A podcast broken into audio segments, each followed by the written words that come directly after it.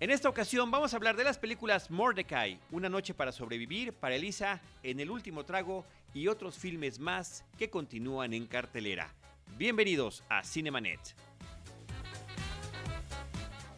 El cine se ve, pero también se escucha. Se vive, se percibe, se comparte. Cinemanet comienza. Carlos del Río y Roberto Ortiz en cabina.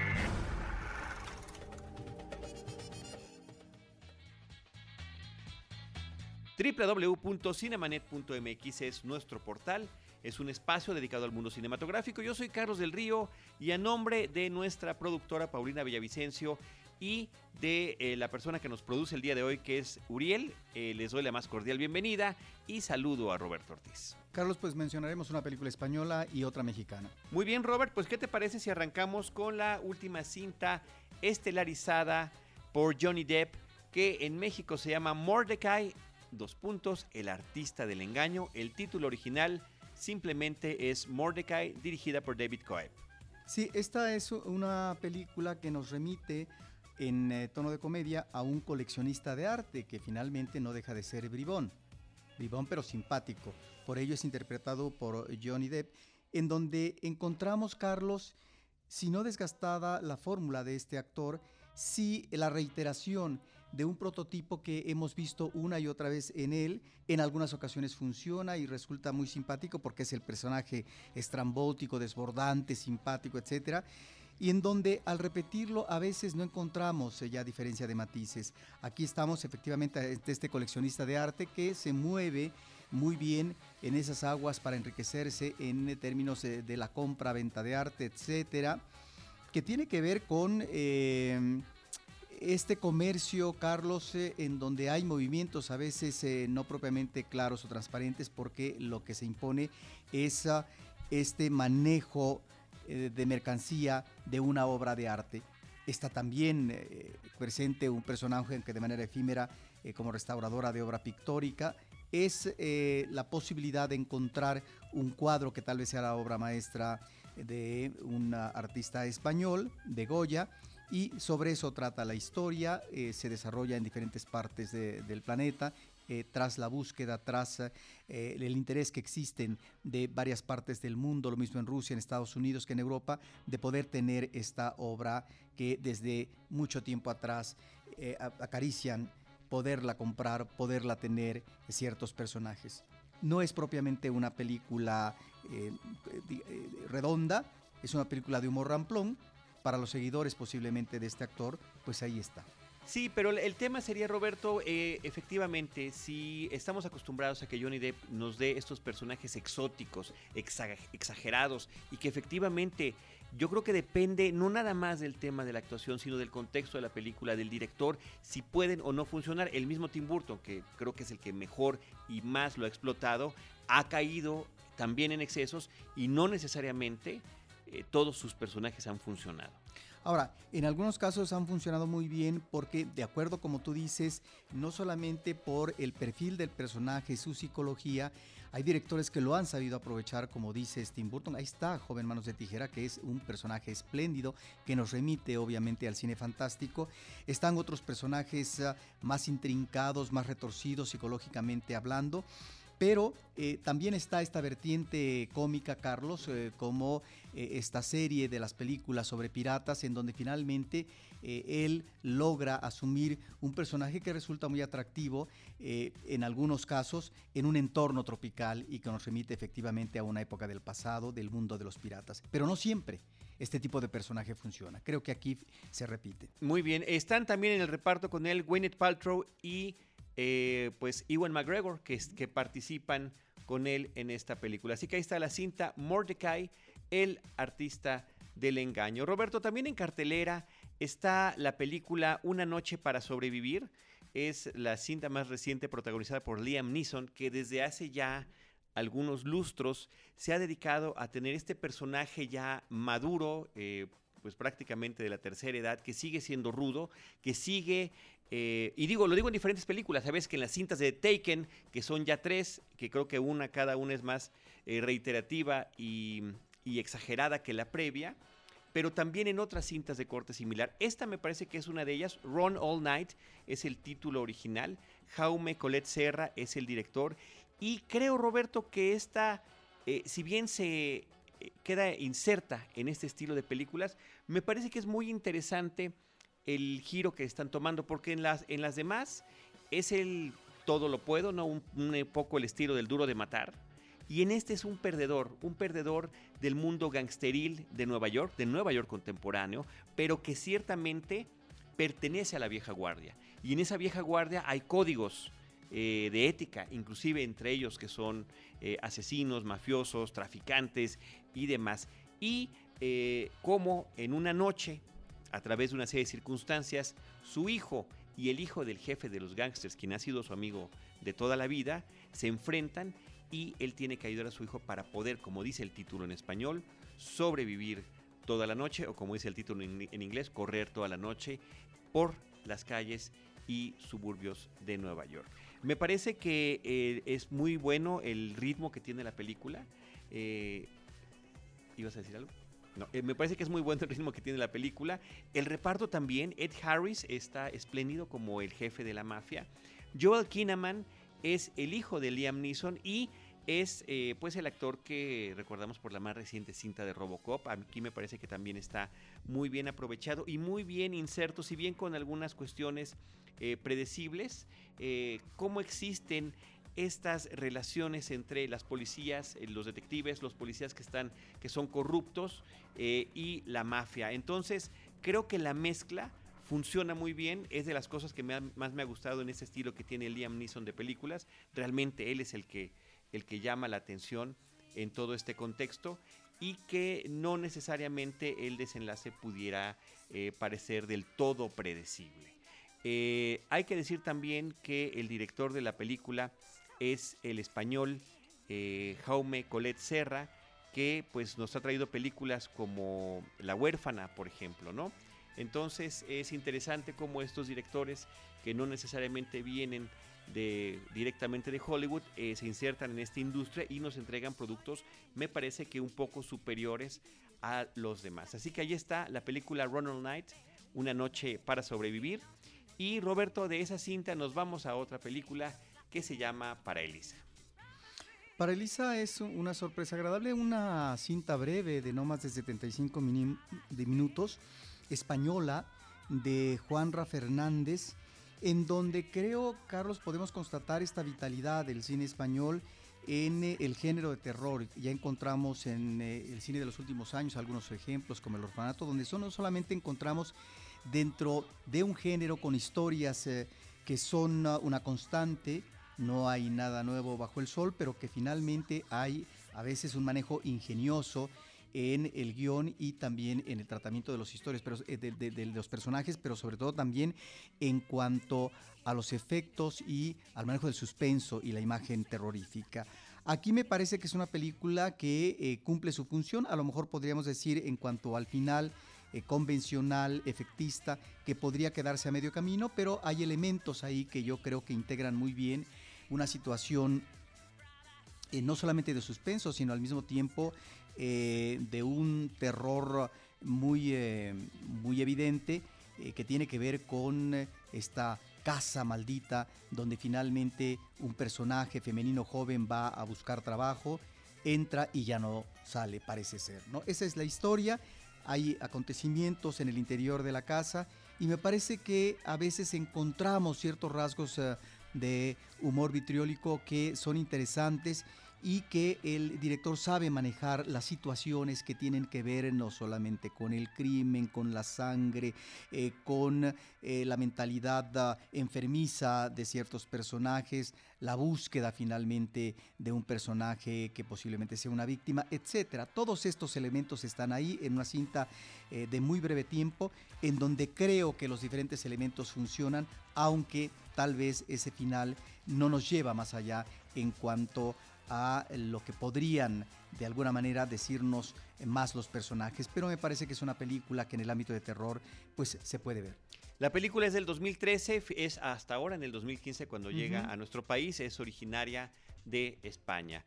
Roberto, vámonos a una cinta mexicana. Hace unos cuantos episodios tuvimos la oportunidad de platicar con eh, Jack Saga. Él es eh, director y guionista de la película En el último trago. Y eh, bueno, yo creo que es importante comentar la película en nuestra cartelera. Continúa en cartelera. Para mí fue una sorpresa muy grata encontrarme con esta cinta que trata sobre personajes de la tercera edad, amigos que inician la cinta jugando dominó en una cantina y bueno, desde el tráiler también vemos esto que es la premisa de la cinta, ¿no? Uno de ellos anuncia que tiene cáncer, que está ya acercando a la muerte y les encarga último, un último favor a sus amigos y este favor implica un traslado físico de la Ciudad de México a Dolores Hidalgo.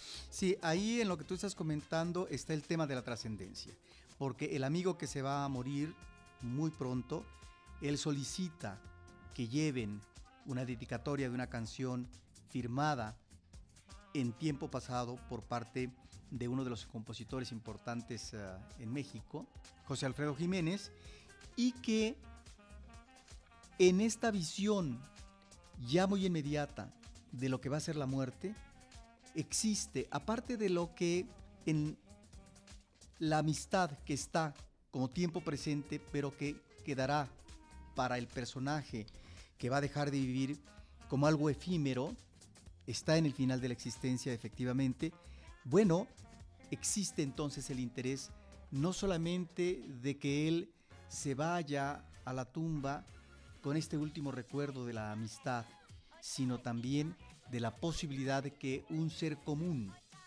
pueda trascender.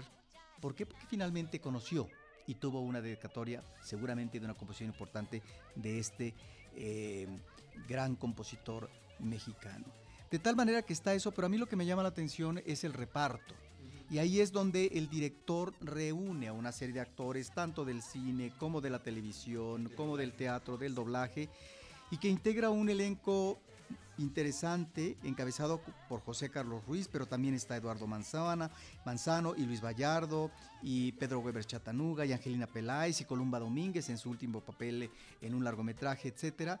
Y eso me parece que es eh, eh, algo a destacar en un ámbito del cine donde los actores que menos escogen para un elenco, salvo como presencia secundaria, pues son eso los actores de la tercera edad, porque finalmente las historias son pocas las que abordan esta temática. Ahí está el esfuerzo de este director, Jack Saga, y finalmente este periplo físico de los personajes, donde van encontrando elementos que de alguna manera les eh, va a servir para retomar el aliento en esa parte última de la vida sea como personajes solitarios, sea porque a lo mejor van a encontrar una compañía todavía final, o sea porque las, eh, las relaciones con los familiares más cercanos están desgastadas o que pueden fortalecerse.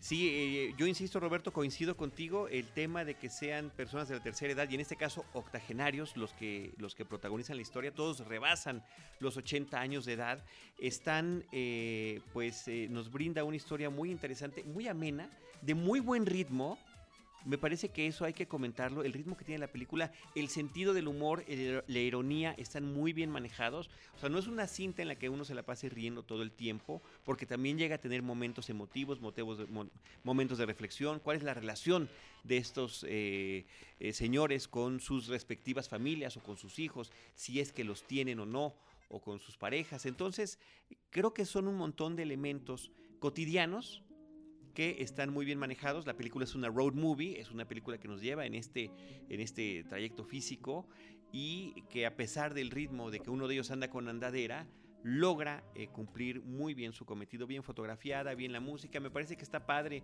el elemento de José Alfredo Jiménez como un leitmotiv a lo largo de toda la película. Un par de de frases me parece que son un poco repetitivas en cierto momento, pero lo demás llega inclusive hasta tener, eh, digamos, eh, una especie de, escenas surrealistas en estas referencias, ¿no? Por ahí aparece de vez en cuando, eh, sin razón de ser, el caballo blanco que podría remitirnos justamente al corrido de ese animal, ¿no? Y cómo a través de las frases, de las canciones o de citas de las canciones se construye también parte del guion de la película. Así que muy bien por esta cinta de Jack Saga. Creo que es una de esas cintas que merecen eh, eh, una mejor oportunidad en cartelera y que este año curiosamente no eh, fue inscrita a los premios Ariel. Yo creo que hubiera estado ahí con, al mínimo con temas de actuación. Yo mencionaría también los de guion. Es, es, interesante cómo lograr sacar un guion original con, con, este tipo de tema. Pero ya lo veré, ya veremos qué pasa con esa película en el 2016. Espero que quede ahí bien registrada. Así que está la película en el último trago de Jack Saga. Roberto, continúa también en cartelera una cinta que se llama Maten al Mensajero, Kill the Messenger, de Michael Cuesta. Sí, esta es una cinta interesante porque está inspirada en hechos reales de un periodista, Carlos, que eh, trabaja, es el periodismo de investigación, sobre eh, la manera como una agencia de espionaje estadounidense reúne dinero a partir de la distribución de droga en territorio estadounidense y ese dinero va a ser utilizado eh, para financiar a los contras en Centroamérica porque hay ahí una intención de movimiento revolucionario, de cambio de gobierno. De tal manera que esto nos remite a qué?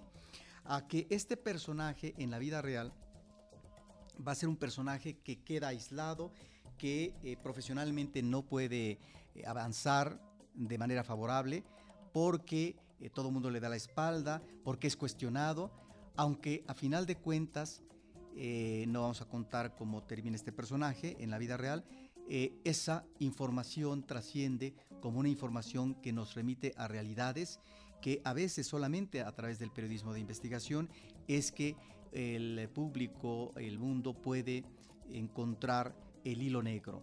Y que es muy importante porque finalmente es una contradicción. ¿Cómo es posible que un país como Estados Unidos, que enarbola en su acción eh, con países eh, latinoamericanos del combate a la droga, ¿sí? maneja la distribución de la misma droga en territorio, porque además también eh, en su momento fue muy cuestionado cómo esta droga se circuló en los barrios negros y que esto obviamente creó un problema de consumo. De tal manera que es, me parece, una película de gran actualidad en cuanto al personaje. ¿Por qué, Carlos?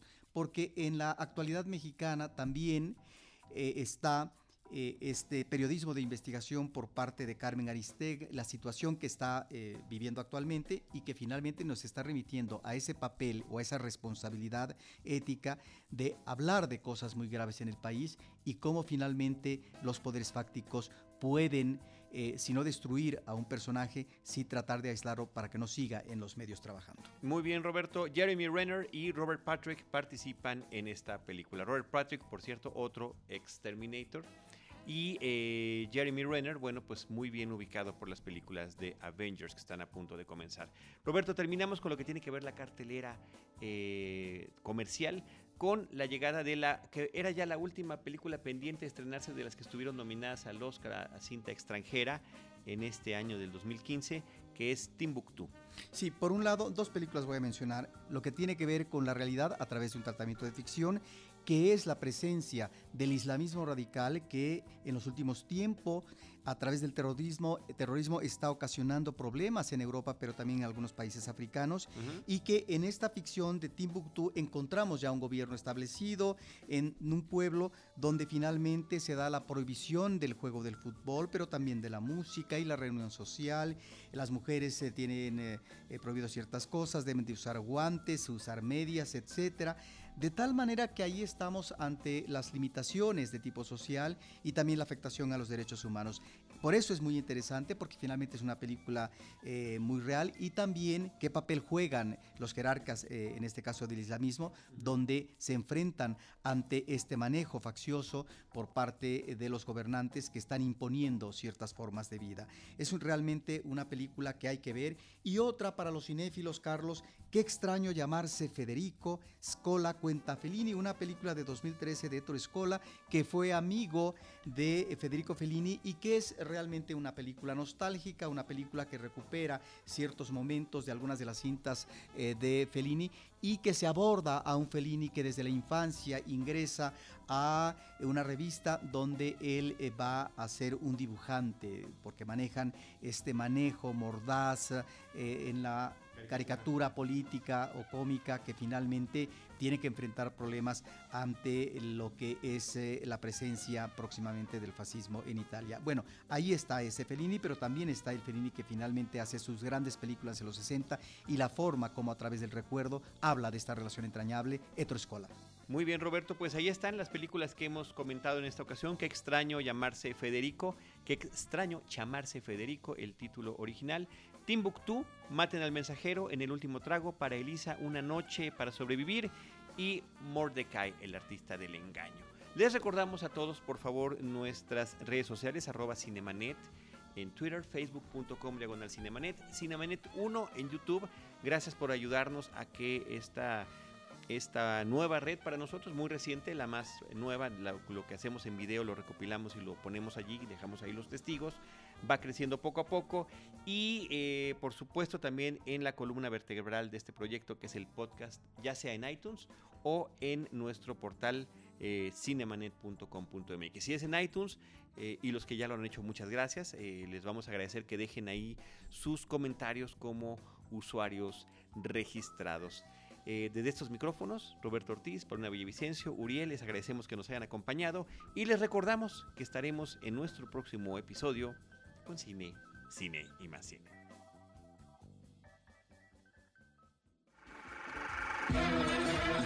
Cinemanet termina por hoy.